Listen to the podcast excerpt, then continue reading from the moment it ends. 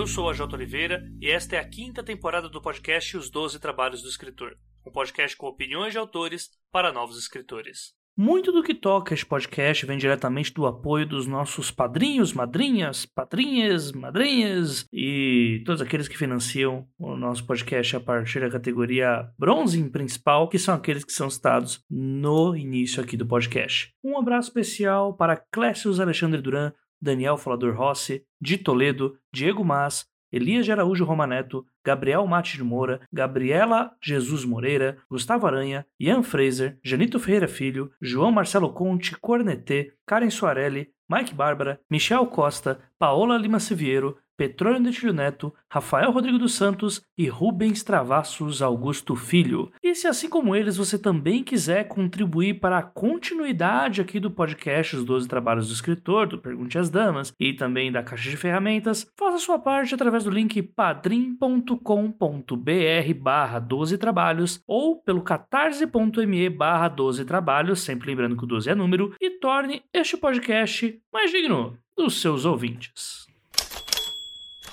Eu estava conversando com o convidado dessa semana há cerca de 5, 6 dias, já que a gente tinha marcado há muito tempo já que ia fazer esse episódio, só não sabíamos ainda sobre o que realmente seria. E a gente foi conversando, conversando, conversando. Bem, a ideia hoje vai ser falar sobre a escrita no ambiente brasileiro que é um tema que já, inclusive, foi abordado aqui na terceira temporada com o Felipe Castilho e com o Zé Wellington. Entretanto, a gente vai se aprofundar um pouco mais nisso, porque apesar daquele episódio estar muito legal, ele não abordou alguns pontos que seriam muito importantes para a gente ter uma perspectiva sobre o nosso mercado, sobre o que está sendo produzido e sobre muitas críticas que as pessoas têm feito com relação a o que é publicado em ficção especulativa hoje pelos autores do eixo Rio-São Paulo-Sul. Talvez apenas essa crítica não seja suficiente. Talvez a gente possa é, tentar jogar aí um, uma luz em cima e tentar conversar um pouco mais sobre. E para isso eu trouxe ele, que eu ainda não revelei o nome, normalmente eu revelo, então eu tô de parabéns por não ter dado spoiler de quem vai participar. Apesar que, bem, quem viu a capa já sabe.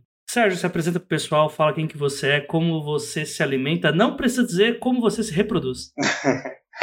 Oi, gente. É, meu nome é Sérgio Mota, eu sou escritor. Eu tenho publicado na Amazon a novela Aline na Avenida das Paulistas, que é uma releitura de Alice com o mesmo é, surrealismo, caos, diversões e diversidades, né? Que é esse jogral aí que eu gosto de fazer. Que tem na, entre a Avenida das Paulistas e o País das Maravilhas. Eu também já publiquei um conto chamado Spider na Strange Horizons, na revista americana, com versão em português na Trasgo, que é um realismo animista, um gênero bem pouco falado aqui no, aqui no Brasil. No, no geral mesmo, é um subgênero bem grande da, da ficção especulativa, mas porque ele é mais focado nas narrativas tradições africanas, né? Então tá um pouco fora aí do centrão do mercado. Eu também tem um publicado na segunda edição da Mafagafo, a noveleta Cyberbuchicho, que é uma ficção científica cômica totalmente descabida sobre como seriam as hipermídias num Brasil do século 22 e cada parte é narrada através de uma mídia diferente, como era o formato antigo da, da Mafagafo, né, em quatro partes. Eu decidi fazer com que cada parte fosse narrado de uma, de uma forma diferente dentro de uma mídia específica, super extrapolada a partir da, das mídias que a gente tem hoje, com, com fake news, com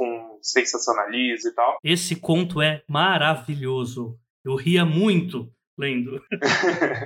tem, tem, muita coisa dali que eu acho que hoje eu já não mergulho muito, umas piadas ali que são muito bestas, mas foi muito divertido o processo. Eu sou formado em design digital, então eu sempre tive muito contato em estudar as, as hipermídias, né? Então achei que foi, foi bem bacana fazer essa história aí. E a partir de agora eu também sou editor da Mafagafo, né? A partir da próxima edição eu vou estar editando, selecionando e editando o conto de quem mandar. E eu também sou co-criador do site Resistência Afroliterária com a minha esposa e eu escrevo lá também, afroliterária.com.br, em que a gente divulga e promove literatura e cultura negra com resenhas, indicações, artigos de opiniões, notícias literárias e o foco é ajudar a promover a literatura negra e falar sobre o lugar das pessoas negras na literatura e na, nas artes. Só faltou dizer que é um, também faz parte de um dos casais mais lindos da literatura nacional. Eu acho que é, é que é mesmo. eu Eu concordo 100%. Muito Colocaria bom. em primeiro lugar, inclusive. Por causa da Lohane, não por minha causa. ela puxa o. Ela puxa pra, pra cima a nota. Leitura de recados aqui da quinzena, pessoal. Mais um episódio aí que se passa. Estamos fazendo episódios praticamente todas, os, todas as semanas, né? Agora que a gente vai dar uma paradinha nisso. Mas a gente tem recados aqui para passar para vocês. E adiantando aí que tem novidades aí pro fim do ano, como eu já tinha falado já há algum tempo. Ainda vou revelar quais são? Hum, só um pouquinho, mas não vou fazer tudo ainda, porque eu ainda nem tenho como fazer isso. Mas é, saibam que temos planejamentos legais aí pro mês de dezembro dezembro. Primeiro recado que eu tenho para passar para vocês já é um pouco clichê já, porque é o que tá bombando. O grupo, na verdade, o canal do Telegram do 12 Trabalhos, onde eu passo as informações com exclusividade para vocês. É, eu tô gravando ali, tô fazendo a edição de algum episódio do podcast, já tô ali mandando informações já pro pessoal do grupo, enquetes eu mando diretamente pro grupo, postagens no Twitter eu mando também pro grupo, caso o algoritmo não esteja deixando que vocês enxerguem aquilo que está sendo postado. Enfim, enfim, é, lá no canal do Telegram é um local que a gente vai usar para burlar esse algoritmo. E é um canal aí de comunicação que em breve aí vai contar também com sua parte de comentários. Eu tava quebrando um pouquinho a cabeça para isso, porque enfim, no fundo todo mundo sabe que eu tenho um espírito de tia velha que não lida bem com tecnologia, mas estamos resolvendo, juro.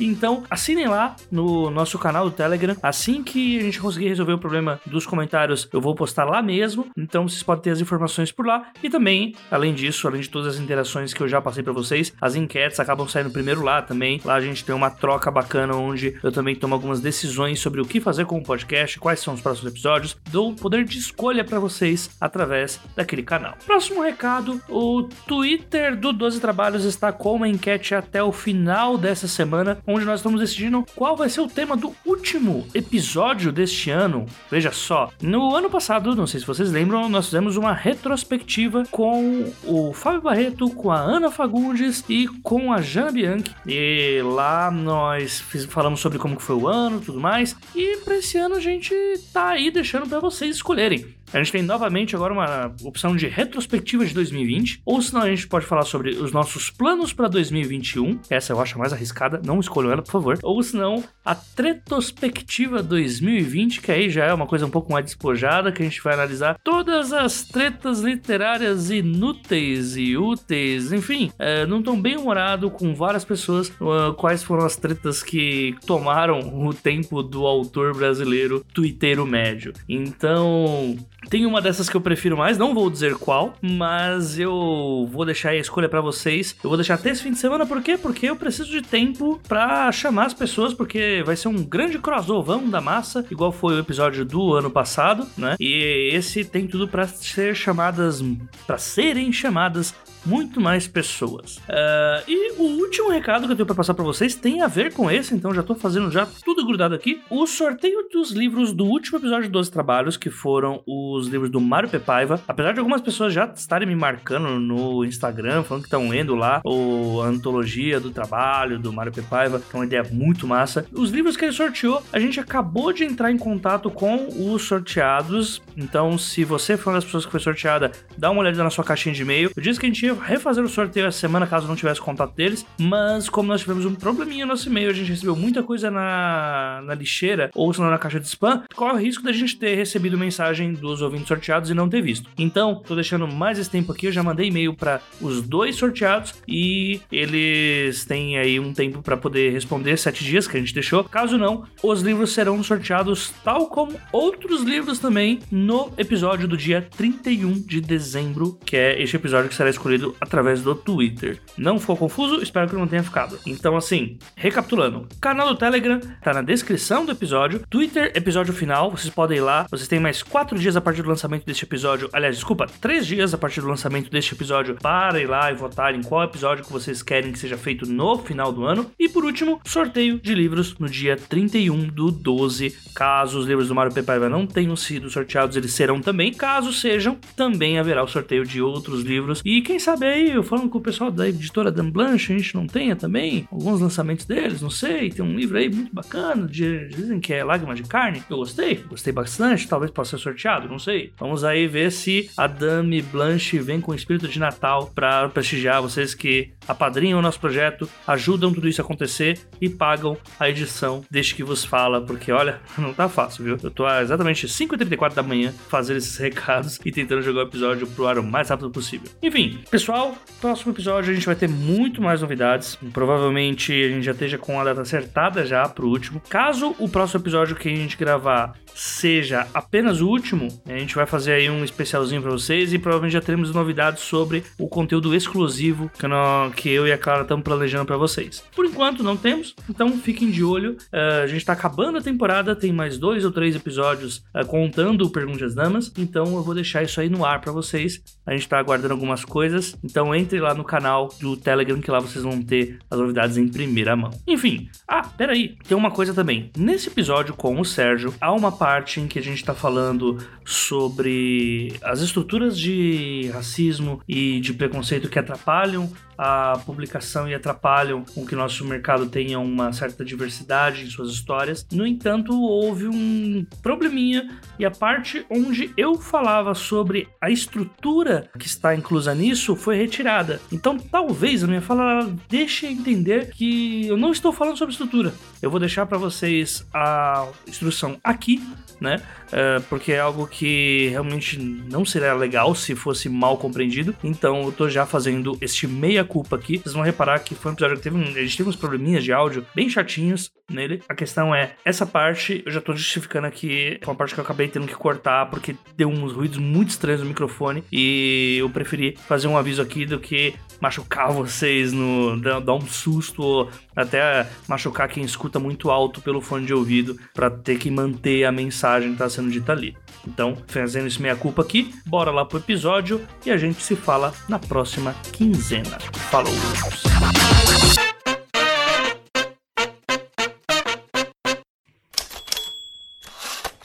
Cara, Sérgio, vamos lá então, cara. Quando a gente fala sobre escrever sobre o lugar de onde nós viemos. Isso é muito aberto, né? Porque, é, tipo, dá a entender que é só a gente escrever no Brasil e tal. E, bem, a gente não, não é bem isso, né? No fim, a gente. Hoje a gente tá entendendo muito por vários autores que têm falado sobre como que muito da nossa ficção ela é focada nos estados mais ricos da, do país e tal, e acaba tornando uma coisa meio Projac, né? O é Rio, é São Paulo e tal. É, então eu queria começar já chegando para você e falar, pô, já que o nosso tema vai ser escrever sobre Brasil, né? O que, que é, numa perspectiva um pouco mais profunda do que apenas o estado é, carnaval, caipirinha e bonda, né?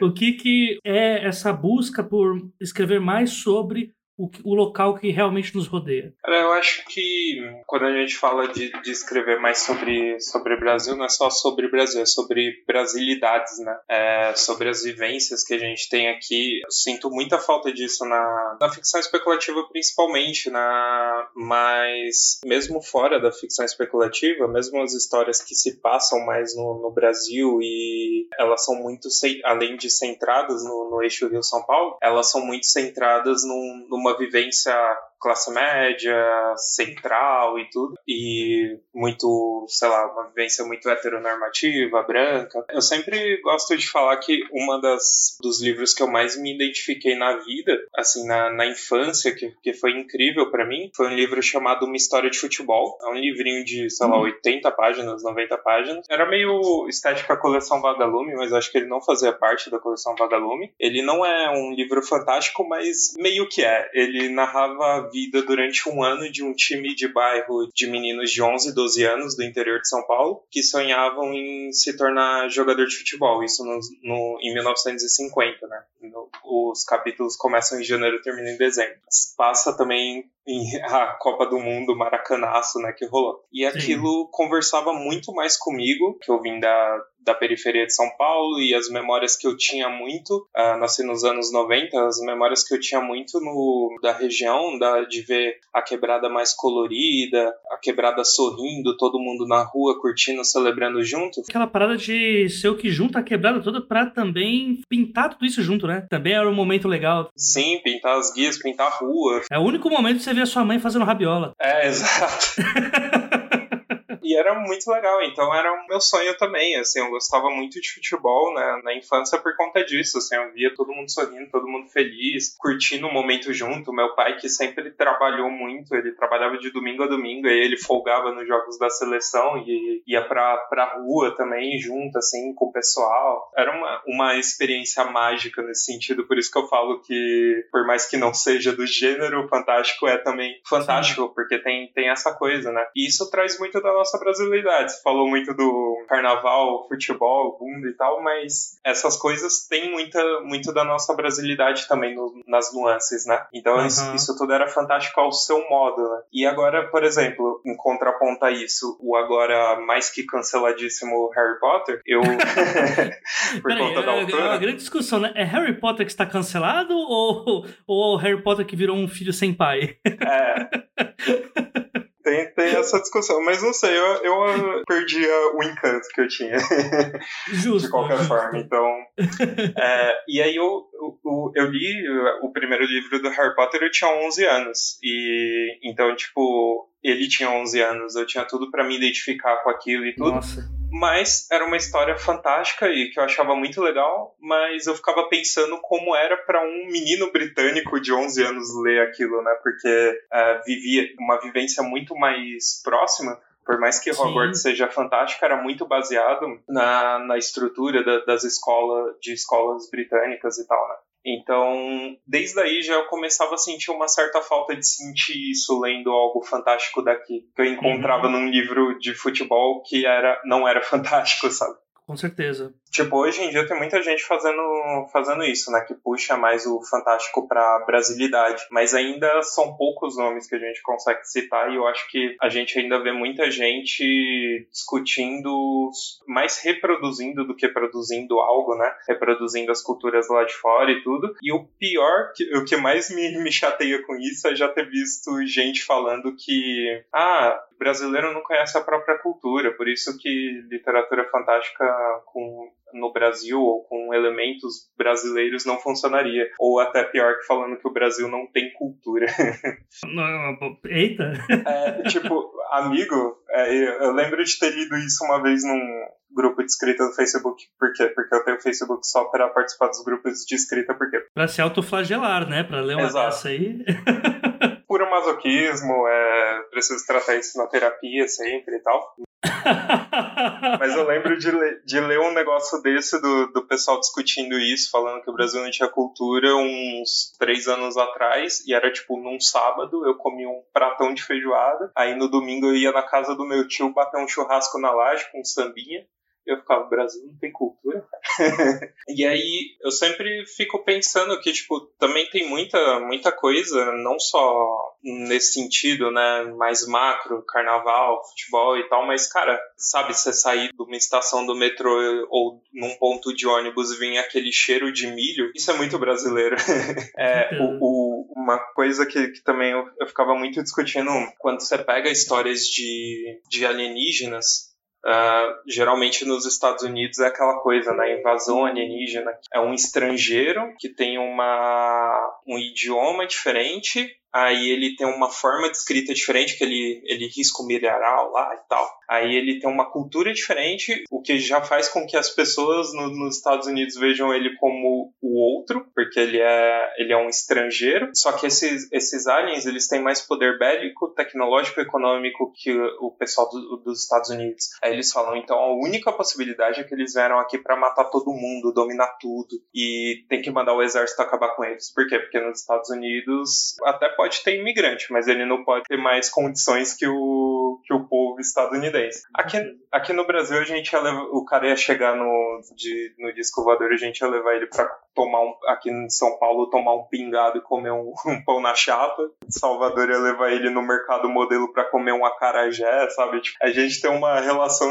mais amigável, mais acolhedora e, e de mostrar o que a gente tem, mostrar o que faz o Brasil ser colorido e, e, e alegre pro, pro estrangeiro. Então, tipo, ele ia se tornar uma grande celebridade na TV, sei lá. Então, eu, eu sinto falta de uma história, assim, sabe? Tipo, que, que pode mostrar um pouco mais disso? Porque, querendo ou não, isso que você falou até sobre essa alusão, que existem vários, vários papers falando sobre como que a literatura americana coloca muito os seus medos ali incubados na ficção, né? Esse é um dos. Nós somos a primeira maior potência do planeta. Então, qual que é o único medo dessa potência? Aparecer uma criatura que seja mais bélica que nós. É. Né? E isso, pra gente, pode parecer assim, ah, não, isso é porque eles são escrotos. Mas, querendo ou não, isso é o americano escrevendo sobre sua própria cultura. Exato. O americano realmente acha isso. Nós somos o, o soberano do universo, né? Tipo, é muito diferente do que é aqui no Brasil, que a gente vê um europeu, vê um americano, não falta dar a casa para ele. Lá não, eles realmente acham que, assim, o nariz em pé, nós somos o topo do mundo e é isso. E as histórias elas partem desse princípio. Sim. Né? E nesse sentido, por exemplo, quando a gente fala, ah, vamos fazer uma história de alienígenas no, no Brasil, não é simplesmente, sei lá, fazer essa mesma história, só que em vez de ser no, numa plantação no Mississippi, é numa plantação, sei lá, no Pantanal, Mato Grossense, ou coisa do tipo, ou no interior de, de algum estado, numa zona rural brasileira. Mas é, é justamente isso, é pegar os símbolos da cultura e como, quais seriam as consequências disso, né? É uma... É um, a gente tem uma visão diferente dessa metáfora, né, com, de como a gente trata o estrangeiro e de como a gente acolhe o estrangeiro, que é muito diferente dos Estados Unidos. Tem até ex-presidente lá, ex-presidente em atividade que já, já quis construir muro e tal, né? Então. Enfim, né? Pois é. Eu, uma outra coisa que eu gostei muito da tua fala sobre o futebol caipirinha e bunda é também Brasil, né? Eu concordo com isso. Aí eu coloco também aqui, um, fazendo um advogado do diabo, um outro ponto de vista, que é uma coisa que o Ariano Suassuna falava, né? Que é do, do Brasil real e o Brasil imaginário, né? O Brasil que é o que o povo lá de fora vê. Quando ele tá falando sobre uma festa em que ele vai que a mulher pergunta se ele já foi pra Disney, ela pergunta para todo mundo se as pessoas já foram pra Disney e tal. Uhum. Né? E ele fala, pô, mas essa mulher só separa todo mundo pela quem foi e quem não foi pra Disney. Então, assim, para aquela mulher aquilo é o Brasil real, aquilo o Brasil da alta classe que vai visitar a Disney na Flórida, volta, fica vendo vídeo em inglês e vai conversar com a High Society sobre tal coisa. E tem o Brasil real, que é o Brasil do povo. O Brasil que, querendo ou não, essa ideia de carnaval, caipirinha e bunda nada mais é do que uma gourmetização de uma cultura que ela já foi jogada de lá de baixo das massas e que foi exacerbada e caracterizada ali como uma caricatura mesmo. Né, para colocar o que, que é o país de verdade. Né? Então, a, a ideia não é se prender a, é, a como que é esse Brasil visto de lá de fora nessas caricaturas, sim. mas sim olhar mais para o seu arredor mesmo, né? Você acabou de citar o tiozinho do milho no metrô, a ou senão a forma como o açougueiro aqui trabalha, que também é um pouco diferente. Você tá numa rua, indo para casa à noite, você passa na rua Augusta e tem um segurança te oferecendo com piadas serviço de prostituição, que é uma coisa muito doida. É só aqui em São Paulo que eu vejo um negócio desse acontecer. Você né? vai, você vai no, numa lanchonete da esquina, tem aquelas milhares de frutas penduradas, você consegue pedir um suco com quatro frutas tropicais. Isso não tem em outro lugar, sabe? Exatamente, exatamente. Então, é, eu até. O que tem aquela parada de. É, é uma discussão, assim, até meio pisando em ovos, né? Que o pessoal fala muito de on voices e tal, mas geralmente falam isso sobre pautas identitárias, né? Geralmente relacionadas a minorias. Mas essa ideia de on voice, acho que ela deveria ser aplicada num contexto geral mesmo. Então, pô, escreve como é que é a tua casa até as próximas três esquinas, tá ligado? Né? Que a partir daí, a forma como o time, dependendo de onde você mora, lógico, né? De como que é o modus operandi do lugar onde você mora quando o time da da várzea local chegou na final, isso já diz muito mais sobre o local do que sobre, vamos falar sobre o Brasil apenas, né? Até nisso, entrando justamente nisso do, do time da várzea e do que você falou sobre o, o, o futebol. Vocês viram que ordem, né, gente? Aqui, ó, dois caras que gostam de futebol. É isso, gente. É. Acabou. é sobre futebol essa, esse podcast. E isso que você falou da visão é, institucionalizada que tem e da visão mais real mesmo. Eu escrevi um conto, um conto afrofuturista que vai sair ano que vem. Eu não posso dar mais spoilers que isso, mas é, olha aí, ó, olha aí, ó, bomba! é, é sobre uma, um time da, da zona norte de São Paulo, um time de várzea, de, cheio de, de meninos, assim, de 18, 20 anos no máximo, que estão tentando viver o sonho do futsal, que é, é o futebol que foi levado para o sistema solar é, depois das colonizações dos planetas, dos planetas do sistema solar, só que virou uma coisa extremamente elitizada. E esse time ele vira sensação e vai jogar um jogo em Marte. Caramba, Sérgio, mas será que isso vai acontecer um dia? Será que vão elitizar o futebol? Nossa. Ah, não. Ah, isso daí não, não cara, imagina e aí, o, e aí o, o, começo do conto até, até tuitei uns, um tempo atrás é, é assim, e é, é, eu separei aqui. E aí, molecada, a gente é mais time certeza, mas tem que ficar esperto. Os caras lá são catimbeiro, dão porrada, tem que lidar com a altitude, pressão, ar rarefeito, é frio, o corpo fica pesado, a bola corre mais. Nunca é fácil jogar em Marte, hein? Então, tipo, é, é, como se fosse um jogo de Libertadores, tá ligado? Total, Só que, total. É, eu, aí rola essa discussão sobre, sobre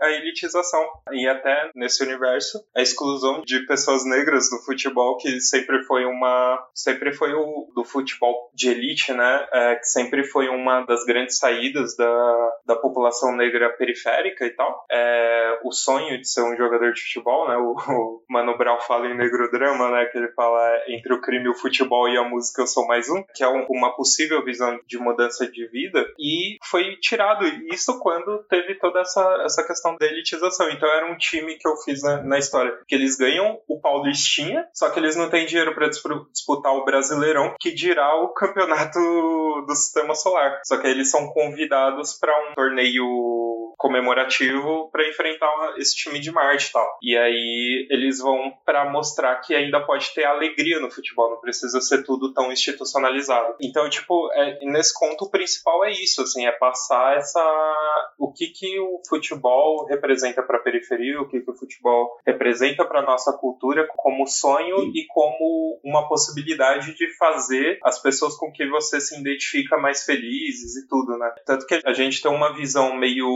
de idolatria do futebol, que seria mais ou menos isso que o, os americanos têm com o, o, exército, né? E aí a invasão alienígena vai lá e manda o exército pra cima. Eu fiz um time de futebol e ir pra cima dos alienígenas. Ainda bem que era alienígena, se fosse alemães seria um problema. É, não, aí, aí não, não vai não. Melhor ficar de boa. Cara, é muito. Eu gostei pra caralho isso que você falou.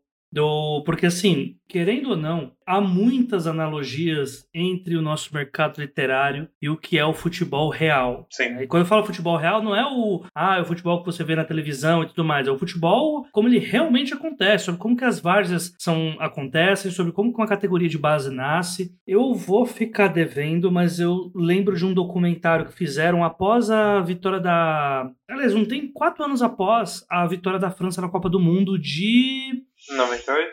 Foi 98, só que era o, documentário era de 2010, se eu não me engano, que era falando sobre como que a cultura da França mudou por causa da vitória da Copa de 98. Uhum.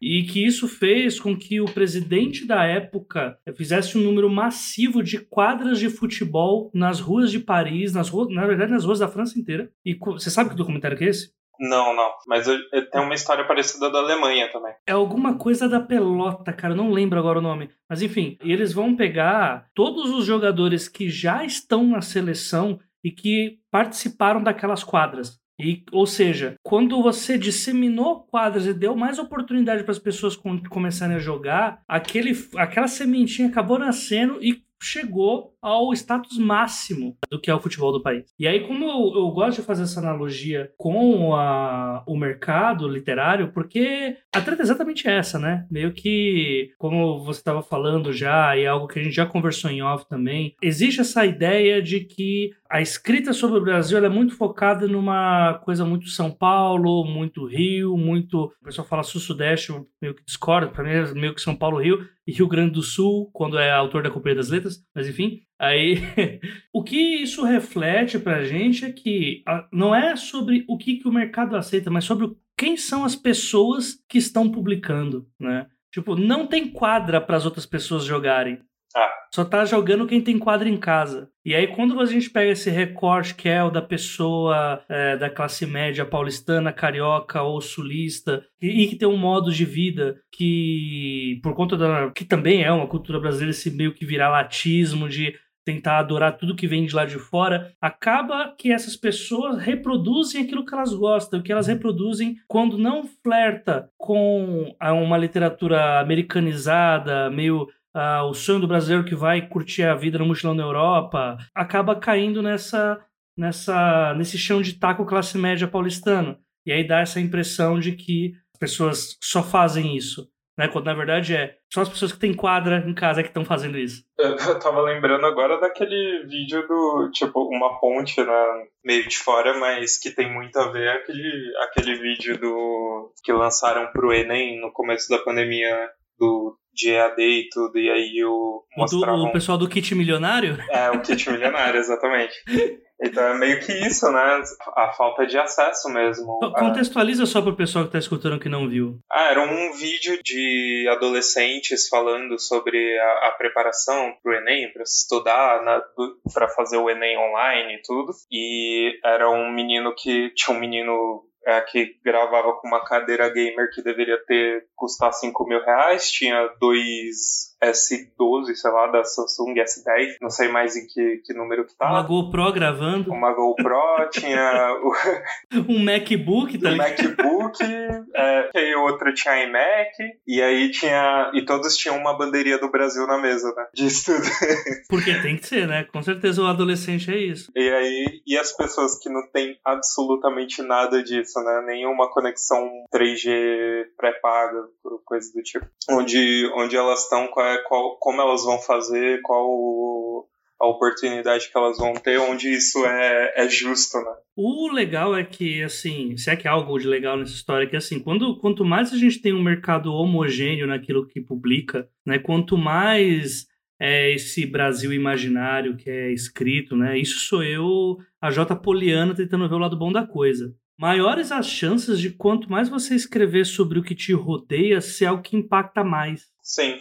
Assim, a, a, é um exemplo que eu vou colocar. Sim, quando a Paola publicou o Alto da Maga Josefa, uau, Sim. aquele boom, gente, como assim? Isso é tão maravilhoso. E tipo, não, é maravilhoso mesmo. Mas uhum. assim, o, ele é muito mais incrível pelo contraste gigante que se tem quanto à maioria das coisas que são publicadas do que pela obra em si. Exato, né? sim. Eu acho que até, é, eu acho que é, é, isso também, é, as pessoas elas querem ver alguma coisa de diferente, né? É, Por favor, até, né?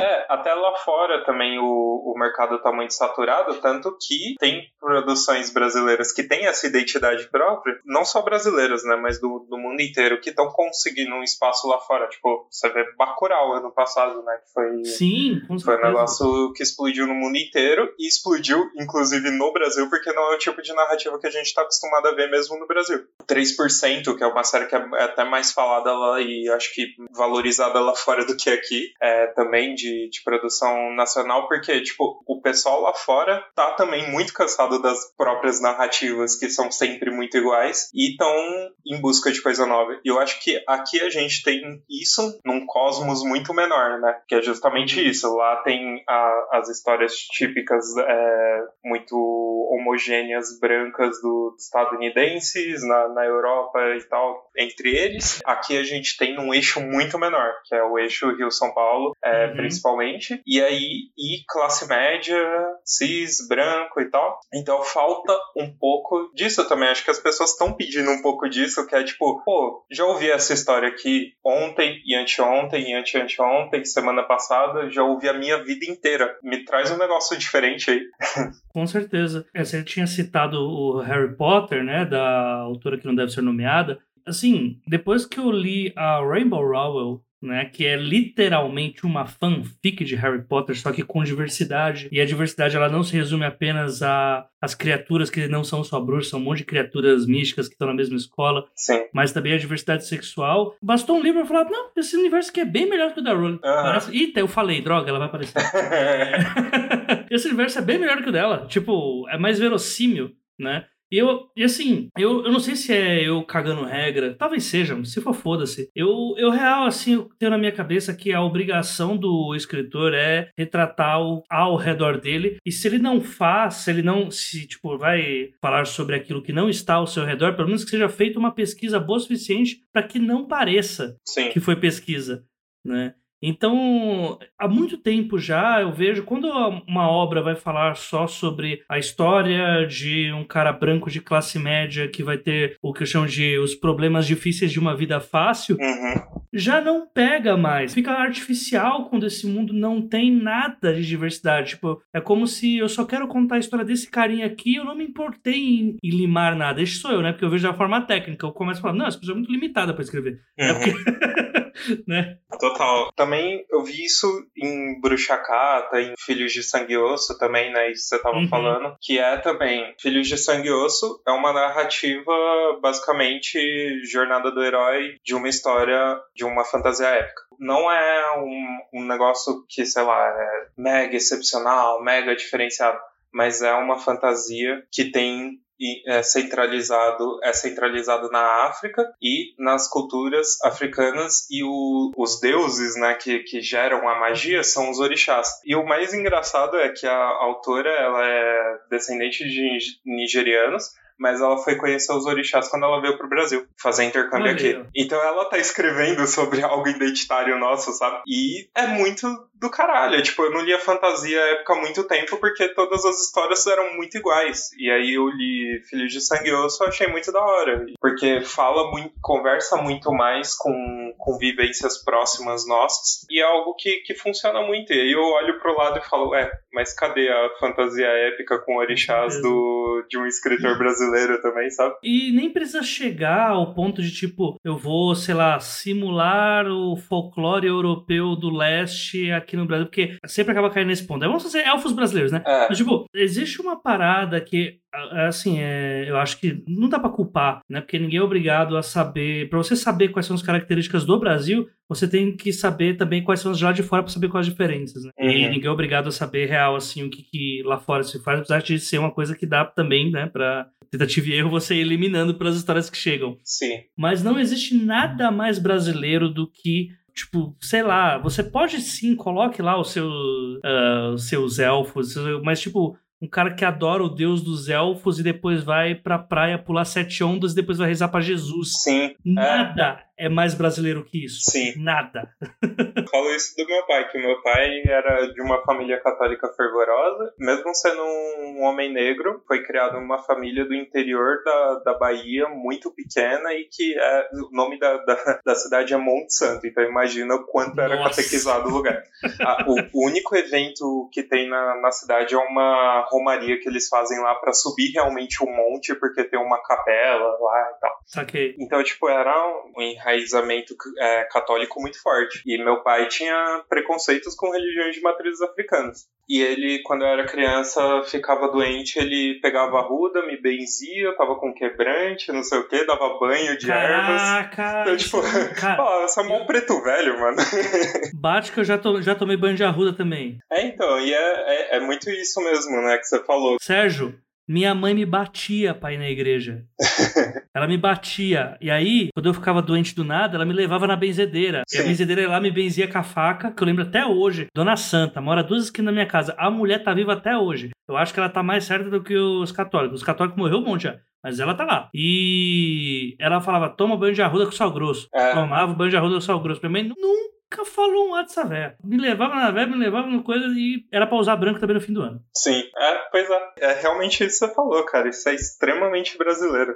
É, é, é, é muito isso. O, uma das coisas também, quando eu falo que eu falei que eu já li o pessoal falando que o Brasil não tinha cultura própria, porque justamente falava, ah, porque aí é porque no Brasil é tudo muito é, uma mistura de vários elementos de outros lugares. Sim, é isso que faz a cultura brasileira ser é, muito única e muito identitária, né? Acredita que não é um monte de Neandertal aqui no Brasil? Acredita? é até o. Você pega a história da MPB, né? Talvez a, acho que é considerada a maior precursora da MPB foi a Chiquinha Gonzaga, Sim. que ela era filha de uma mulher ex-escravizada com um cara da um coronel da, da burguesia e tal. E ela vivia meio que nesses dois mundos que eram muito mais segregados, né? Então ela conhecia muito da música e das festas, de como eram as festas, as cerimônias da comunidade negra e da burguesia branca. E aí ela conhecia a polca, conhecia o batuque e tal. Ela juntou isso para fazer a música dela. E foi uhum. daí que veio nascendo a, a MPB, né? Inclusive, acho que a Gonzaga ela tem uma história do caralho, porque ela teve, além disso, né, que era uma coisa difícil, porque mulheres não, não faziam coisas. Não fazia. é, não faziam coisas, coisas exatamente. É, ela foi uma mulher que foi deserdada da família, porque ela se separou do marido que comprou o dote dela, porque ele era abusivo, e ela, ela se separou dele, aí ele ficou, acho que, com um filho, e ela teve que cuidar dos outros dois sozinha, viver sozinha, vivendo da música. Depois ela teve uma relação com um homem que era, tipo, 30, 40 anos mais novo que ela, isso no século XIX. Ela participou dos movimentos abolicionistas e anti-imperialistas, e, tipo, mano. Gente, como ninguém fala dessa mulher mais? Pois é, ela foi precursora de muita coisa. E aí tem um livro biográfico dela e tal, que eu, eu fiz um trabalho sobre ela na faculdade. Aí eu li o livro e eu assisti a série que a Globo fez. Sabe Não, quem que interpretou caralho. ela quando ela mais velha? Regina Duarte. Aprendeu porra nenhuma, né? Meu Deus!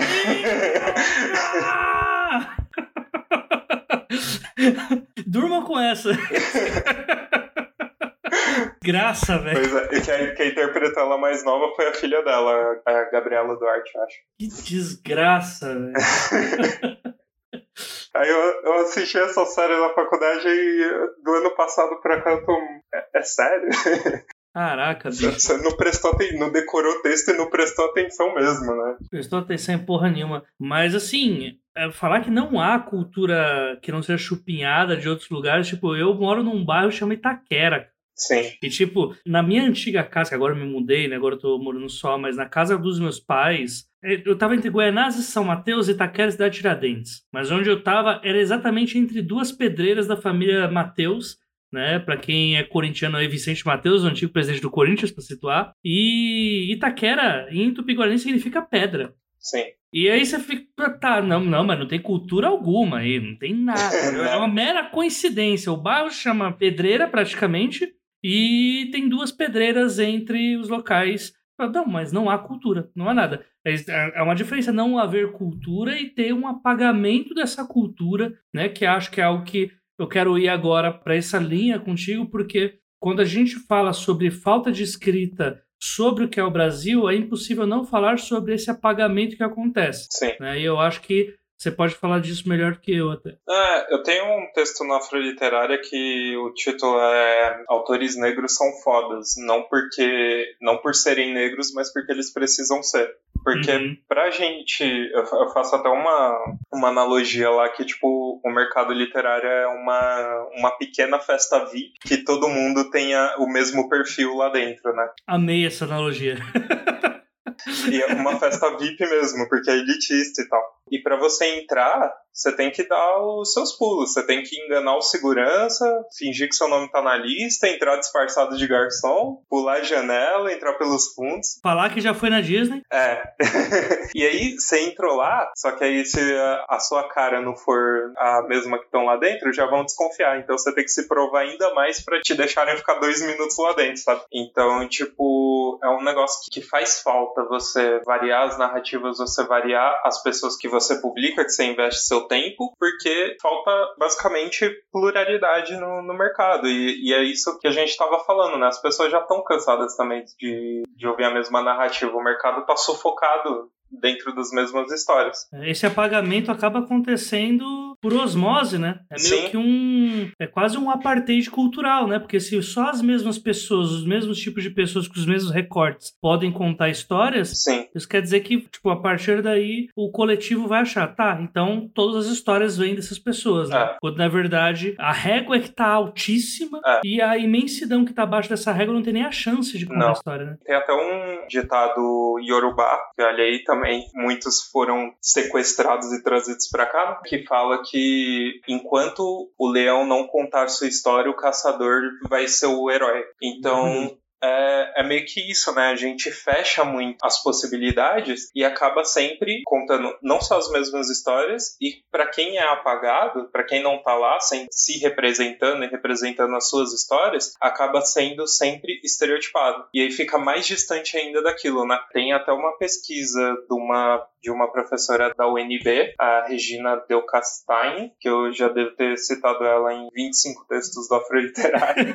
é, ela tem três pesquisas, na verdade, tem várias, várias pesquisas. Ela é, ela é, tipo, a professora que coordena a área de pesquisa de literatura brasileira dentro da UNB, e ela tem várias pesquisas sobre esse tema em diversos recortes, que é o, os estereótipos e, e preconceitos dentro da literatura. E aí tem uma em específico, que eu acho que se chama Entre Silêncios e Estereótipos, que ela fala, ela analisa os livros lançados durante uma década, primeira edição, pelas três maiores editoras do país. E aí da primeira edição de autores nacionais. E aí dá, tipo, 260 livros escritos por uns 160 autores. É, alguns publicaram mais de um livro. E desses autores, era tipo 160 autores, quatro é, não eram brancos. Aí ela vai dando vários, vai, vai dando vários outra, outros recortes também dessa pesquisa. Ela catalogou os personagens desses 260 livros. Ela catalogou os personagens e aí de tinha 1.100 personagens, isso os que tinham é, etnia definida. 900 personagens brancos, 90 negros, de 1.100, 1.200 personagens que ela catalogou. 990 brancos, 90 negros, ou seja, um média de 11 brancos para cada negro. Só que o que me chamava chamava mais atenção nessa pesquisa não são nem esses números em específicos, em específico, mas o, o que vem depois, que é o quanto esses personagens são estereotipados. Então, os personagens brancos, a maior parte das profissões e ocupações deles eram jornalistas, escritores, artistas, políticos, líderes religiosos, donas de casa, que era o que mais tinha, o que já mostra também um machismo, porque a maioria, mais de, é, mais de 75% dos escritores eram brancos, e a maioria Sim. das personagens personagens mulheres brancas eram donas de casa. Mas de qualquer forma são profissões vistas como nobres, né, pelos valores da família tradicional Sim. brasileira.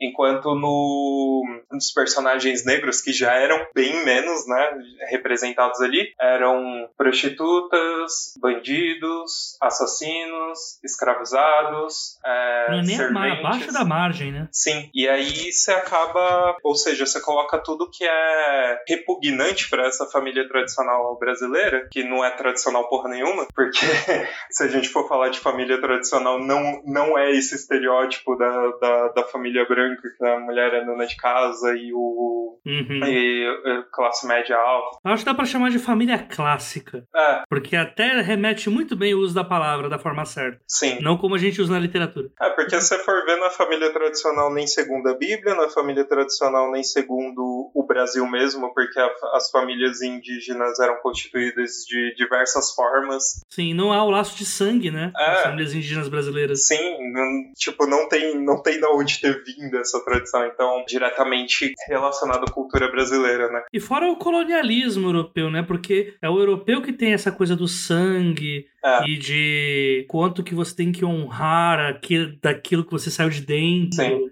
E é mais uma, uma visão de família média americana, né? Os Simpsons, os Jetsons. Sim. Que inclusive Sim. também é uma, também é uma ficção científica que perpetua também o, a serventia ali com a, com a Rose, né? Tipo, substituíram uhum.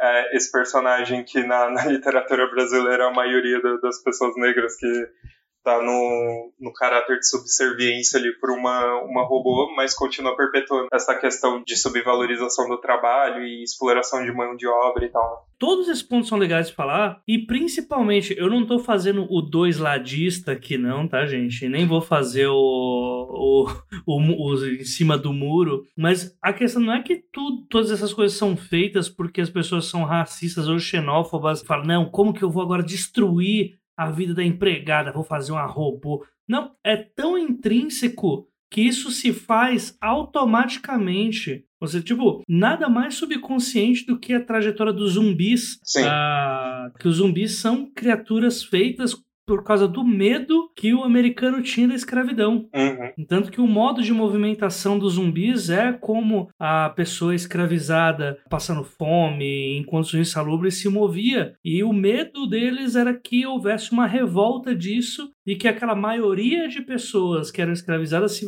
né, resolvessem dar o troco. Sim. Né? E assim nasce a narrativa de zumbis que a gente tem hoje. Muito disso é feito no subconsciente. O medo do alienígena é o medo de que algo que venha para dar o troco na gente, a gente americano, É. falando, né? É, algo que venha para dar o troco na gente chegue. Ou se não, até a trajetória do próprio Superman mesmo, né? Que foi Sim. criado no meio do regime nazista, né? Que não, mas e se surgisse então uma criatura realmente superior à raça humana, mas que viesse com outros objetivos, né? Que parte também de toda aquela mentalidade da época, né? Uhum. É, é sempre transformar o outro em, em vilão, né? E, e, e você tá, tá perpetuando os, os bons valores e tal.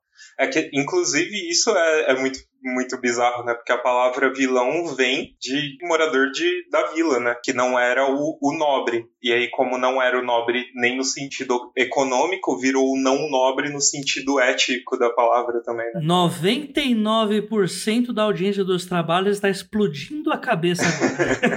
E, não, e aí o- os heróis sempre foram os, os príncipes, cavaleiros e tal, o que, o que trabalhavam pelo bem da corte, do reino. E o inimigo, é claro, é o não nobre ali, que é o, o vilão que só tava outro. vivendo a vida dele, tentando fazer alguma coisa, e é simplesmente uma pessoa que o governo não tá nem aí pra ela.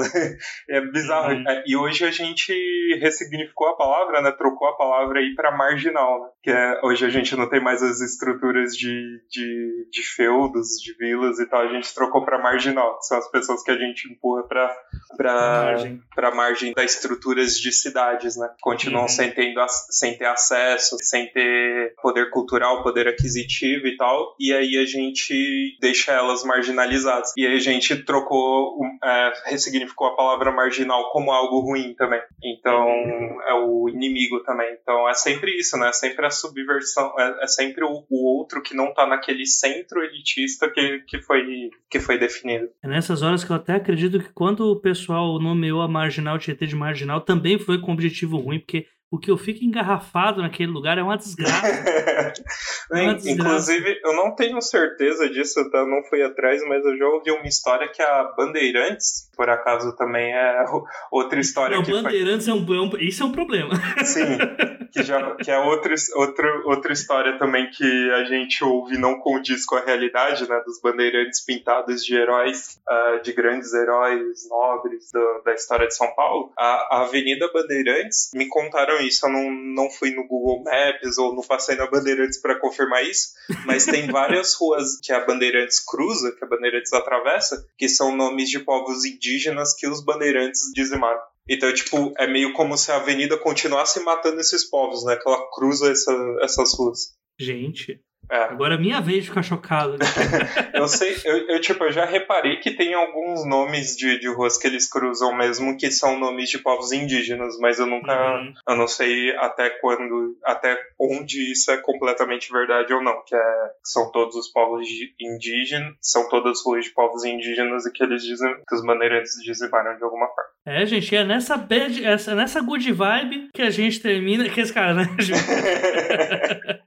Cara, Sérgio, vamos lá. Eu tenho. Pra gente não terminar numa bad vibe e falar que a gente só fez esse programa pra pistolar contra coisas erradas que não tem como resolver. Porque muitas vezes é essa sensação que dá, né? Tipo, uh, apesar de nós termos um mercado muito pequeno, muitas vezes eu caio na bad porque eu penso, puta, pior que não há como fazer nada porque o mercado é gerido por editoras geridas por velhos de cabeça branca que não estão nem um pouquinho interessados em mudar esse tipo de situação. Sim. Eles estão muito felizes já em vender para duas fatias da pizza e não querem aumentar público, não querem fazer nada. Esse, essa eugenia social para eles continua porque eles já estão acostumados com a mais lucro que eles recebem. Entretanto, existe aí uma resistência de autores independentes que podem sim abusar disso e fugirem desse mainstream. É... Eu ia falar do mal, mas é que não é do mal, é só monótono, né? Que é escrever sobre as mesmas coisas o tempo inteiro. Então, assim, o que dá pra gente colocar como uma lição de casa aí pro pessoal para entrar nessa vibe de escrever sobre Brasil, escrever sobre como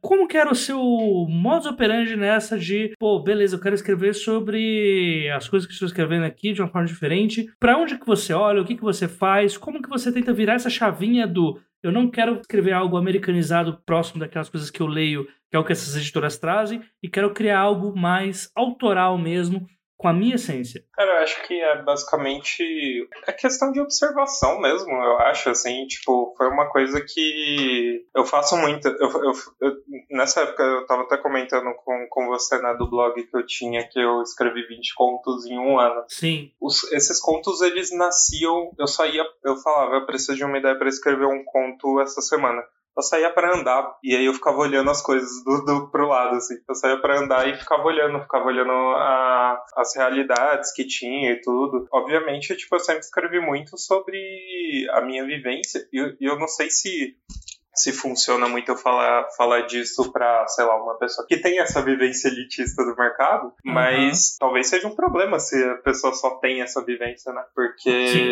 é tudo muito mais plural que isso. Mas eu saía para andar no, no, meu bairro, saía para andar, andava às vezes 10 quilômetros ou mais, assim, e ficava observando as coisas, e eu ia anotando ideias, sabe? É muito de, de entender mesmo onde, onde você tá, quem, onde estão as pessoas ao seu redor e tal, que é uma coisa que muitas vezes as pessoas perdem a noção disso, né? Nisso que a gente estava falando de invisibilizar as pessoas, isso não acontece só daí quando você tá escrevendo, isso, isso acontece muito no dia a dia das pessoas também, né? Tipo, eu, eu comecei um projeto de escrita que eu pretendo continuar após pandemia, sair para conversar com pessoas em situação de rua e perguntar para elas, oh, me conta uma boa memória aí que você tem. Tipo São Paulo Invisível? Tipo, é, mais ou menos isso. Só que eu tava pensando em. Eu comecei a escrever histórias fantásticas a partir do que eles me contavam. Caralho, que foda. A gente tem muito essa visão lá, pessoas em situação de rua são pessoas drogadas e que, sei lá, perderam tudo por causa do álcool, por causa das drogas. Não é, não é a realidade de todo mundo. Tipo, em uma, um dia que eu saí falando com seis pessoas, nenhuma delas era esse caso, sabe?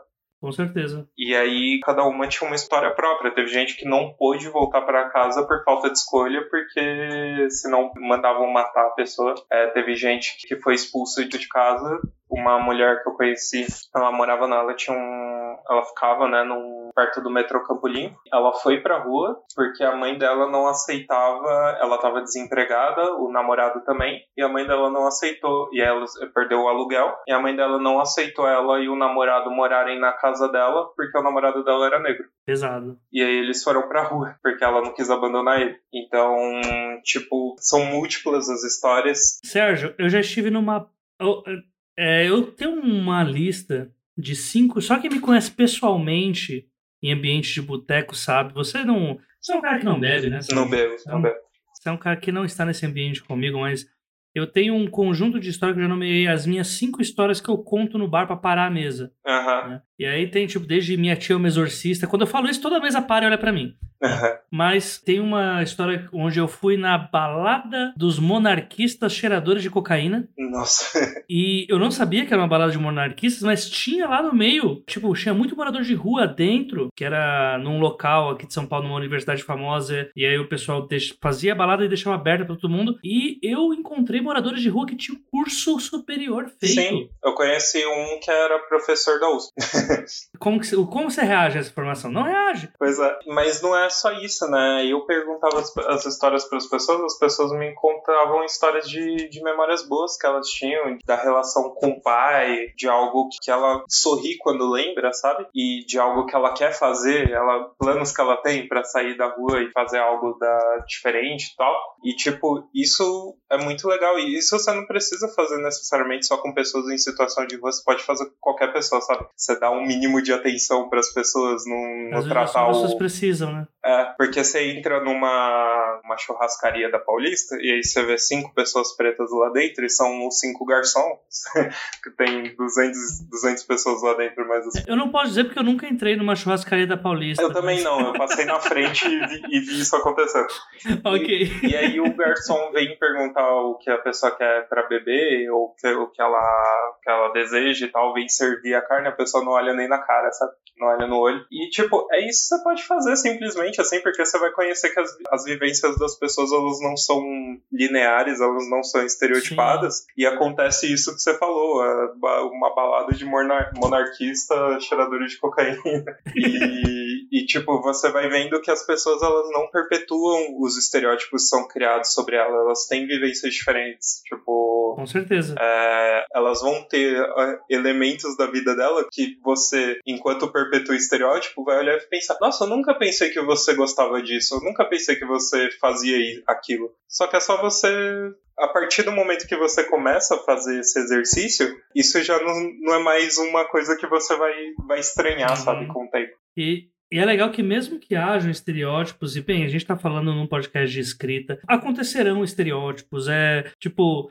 Só que o que marca um personagem não é o estereótipo. Exato. É a característica dele que foge aquele tantinho do estereótipo e que faz você se identificar. Sim. Eu acho que isso é uma coisa que você vai ter pra vida. Ah. Se a gente pensa que as pessoas são assim, né? Que as pessoas são só aquela caixinha que a gente já tem pré-definida na nossa cabeça, a gente não se impressiona com ninguém e a gente não quer saber sobre a pessoa porque a gente já pré-julga. Sim, a gente fala muito das bolhas do algoritmo das redes sociais, mas existem essas bolhas no, no mundo real também, né? Sim, a internet só simula a vida, né? Exato. Se é para dar uma dica, eu pedi uma dica sua, você deu uma dica maravilhosa, quase me fez chorar aqui, mas não, não farei nada que seja para chorar, porque eu sou um cara muito mais frio, mentira. Mas assim, eu acho que se é pra dar uma dica pessoal, é uma coisa que eu já puxei agora, que é não se limitar a estereótipos. Se você não se limita aos estereótipos, você consegue olhar para sua esquina, olhar para o jeito que seu padeiro fala para você se você quer o troco ou não. Uhum. Você consegue criar todo um lore ali sobre como que é a cultura daquele local. Sim. Eu fui para a primeira vez, eu lembro até hoje isso que eu, a primeira vez que eu fui para Curitiba, eu a pessoa que era para me buscar não me buscou, tava perdido na cidade, tinha um bar da Kaiser na frente do terminal de ônibus. Primeiro para mim já era uma coisa louca, porque só em Curitiba que tem Kaiser, que é uma cerveja boa. Nos outros estados é tudo, é uma, a Kaiser é uma cerveja terrível. a primeira coisa que eu falei, eu sentei numa mesa, sentei na cadeira, né, na mesa e tal, e fiquei esperando e o garçom não veio me servir. eu fiquei assim, eu comecei a observar e ele tratava todo mundo assim, meio que era um cara completamente chucro. E aí eu descobri que o tratamento de Curitiba, assim, é de pessoas que não gostam de pessoas. E, ou seja, assim, eu não posso simplesmente falar, ah, todo mundo ali é sul, é todo mundo separatista. Não, característica de Curitiba não é ser separatista, não, é ser mal-humorado mesmo, é não gostar muito de gente. Só que, mesmo com essa característica, se você for um pouco mais à frente, você vai encontrar outras coisas. Então é nunca ir pela preguiça, nunca pensar só pelo. Tipo, se contentar com os estereótipos que você tem só com o olhar. Assim. Sim. Dá para ir um pouquinho mais, dá para ir lá conversar com a pessoa e entender que eu entendi que ele tava puto porque, bem, né, o time dele tinha perdido. Novamente voltamos ao futebol, é isso. e ele tava puto também porque era para ter a obra do metrô de Curitiba da Copa que ia levar até o estádio do Atlético Paranaense e não tinha sido completada. Uhum. Estávamos em 2017. É, é. É, é, engraçado isso, de como qualquer informação que você tenha da, da pessoa mais, por mais simples que seja, ela se transforma né, no seu, na sua compreensão dessa pessoa. É, eu fico muito eu sempre fico pensando assim, quando eu conheço uma pessoa há um tempo e, tipo, aí ela fala, ah, não, porque o meu irmão ou minha irmã, aí eu falo, nossa, essa pessoa tem irmão. E, tipo, é uma coisa que muita, todo, quase todo mundo tem. É, é bem comum ter irmãos. Mas eu, eu acho muito. Eu, já construo uma compreensão completamente diferente daquela pessoa quando eu descubro que ela tem um irmão. Porque agora ela já tem uma relação familiar que eu não sabia que ela tinha. Então. Uhum. Mesmo você descobrindo coisas simples das, das pessoas, você acaba construindo elas de formas diferentes. E isso serve, isso enriquece né, as narrativas e você mesmo como pessoa. Né? Com certeza. Sérgio, eu estou apaixonado por esse papo. Eu simplesmente amei, sério. Não, eu, eu, fizemos sem pauta. Foi topster. Cara, muito obrigado por ter aceito o convite. Foi muito difícil ter gravado por N problemas. O ouvinte não sabe, mas houve é, N problemas para que o Sérgio aparecesse. O Sérgio está no sacrifício. Mas, Sérgio, é o seguinte: faz seu jabá pra gente. O que que tá por vir? Onde que a gente te encontra? E, pelo amor de Deus, vão ler o que esse homem escreve, porque, pelo menos o que eu li, eu ri muito. e eu estou muito interessado pelas histórias fantásticas a partir de vivências de moradores de rua. Quero muito isso. Então, fica já essa dica. Pretendo terminar esse projeto. É um projeto que eu, que eu tenho uma vontade de fazer muito grande, ter um tempo. Eu tenho muitos projetos por vir, mas eu não posso falar muito sobre eles ainda. Tem um muito grande, inclusive, pro ano que vem, mas eu realmente não posso falar ainda. Tá em período de, de contratos e tudo mais. Mas realmente vai, eu tô muito empolgado com ele. Mas vocês vão, vão saber muito em breve. Provavelmente, muito em breve, assim, muito em breve no tempo do mercado li, literário, né? Talvez meio ano ou um ano. Olha aí, ó. Mas vai ser um negócio muito, muito bacana. Tem esse outro projeto também afrofuturista que eu falei e muitas outras coisas por vir. Eu, eu tô escrevendo também uh, uma. Esse eu posso falar porque não tem, não tem nada previsto também, mas é, que é uma antologia de, de contos de realismo animista, na mesmo que se passam na São Paulo contemporânea. Quando você falou primeiro é, realismo animista, eu pensei que era coisa de otaku. Não, é não. não. é do animismo, né? Que é o conceito de. Basicamente... Não é quem assiste anime demais, não, né? Não, não.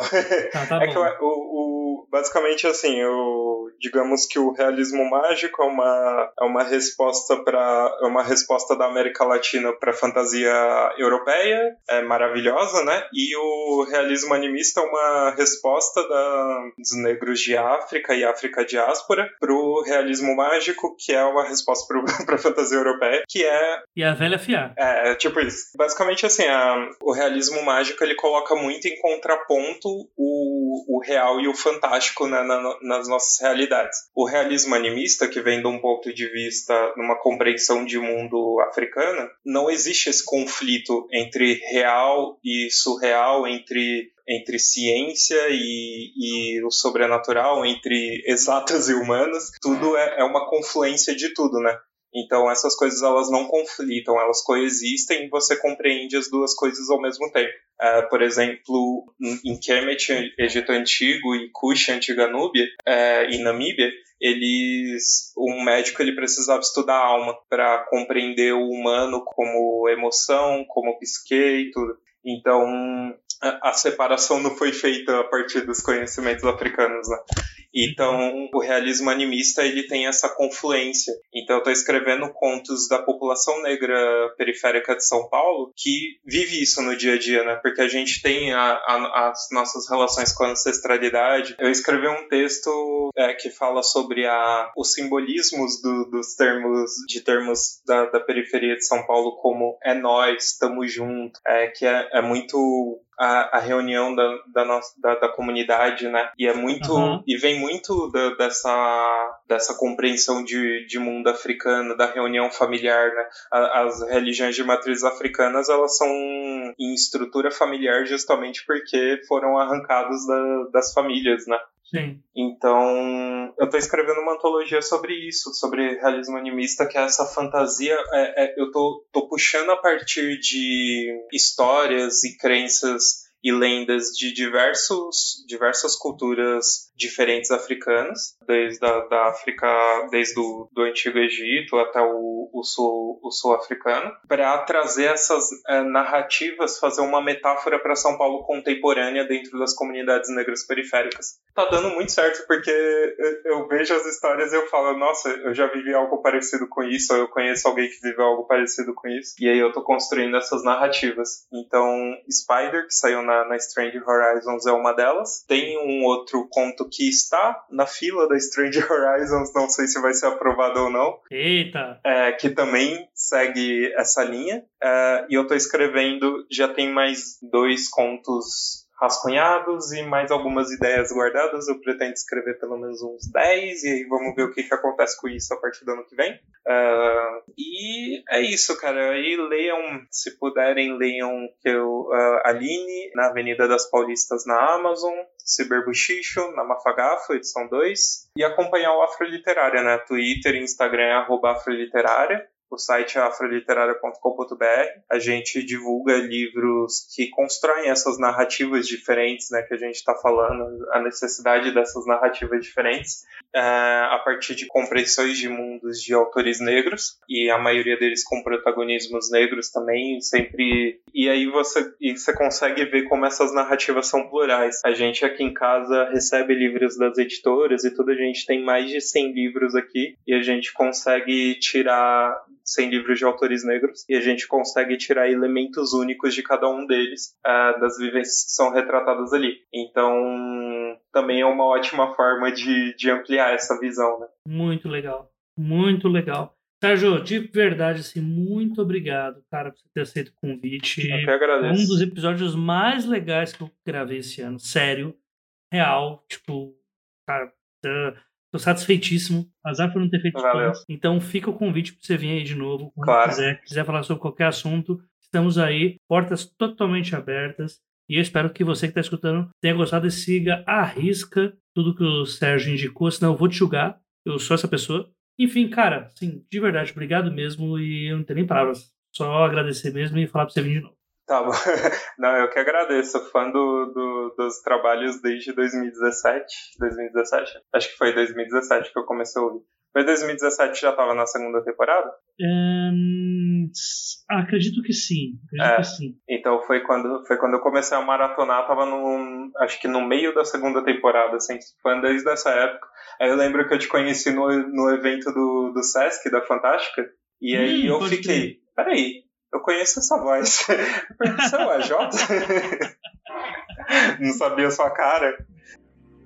E chegamos ao fim de mais um episódio aqui do podcast Os Doze Trabalhos do Escritor, mas ele não precisa necessariamente acabar por aqui. Se você quiser falar conosco, deixar suas perguntas para o convidado, deixar impressões do podcast ou comentário simples, então vai lá nos nossos perfis das redes sociais, nos sigam e deixe seu comentário através do Twitter, do Instagram ou do Facebook e através do arroba os 12 trabalhos. O os é artigo, o 12 é número e trabalhos é normal, é como é trabalho de verdade. Ou senão você também pode mandar o um e-mail através do os12trabalhos@gmail.com.br. Caso queira nos ajudar, além do financiamento que temos no Padrim, você também pode comentar no post do episódio no site da Audiocosmo, ou comprar através dos links que nós oferecemos os livros mencionados nas entrevistas, pois os preços são promocionais e sempre vem uma fatiazinha aqui pro podcast. Dito isso, uma ótima quinzena a todos e não se esqueçam, sejam dignos de suas histórias. Até o próximo episódio.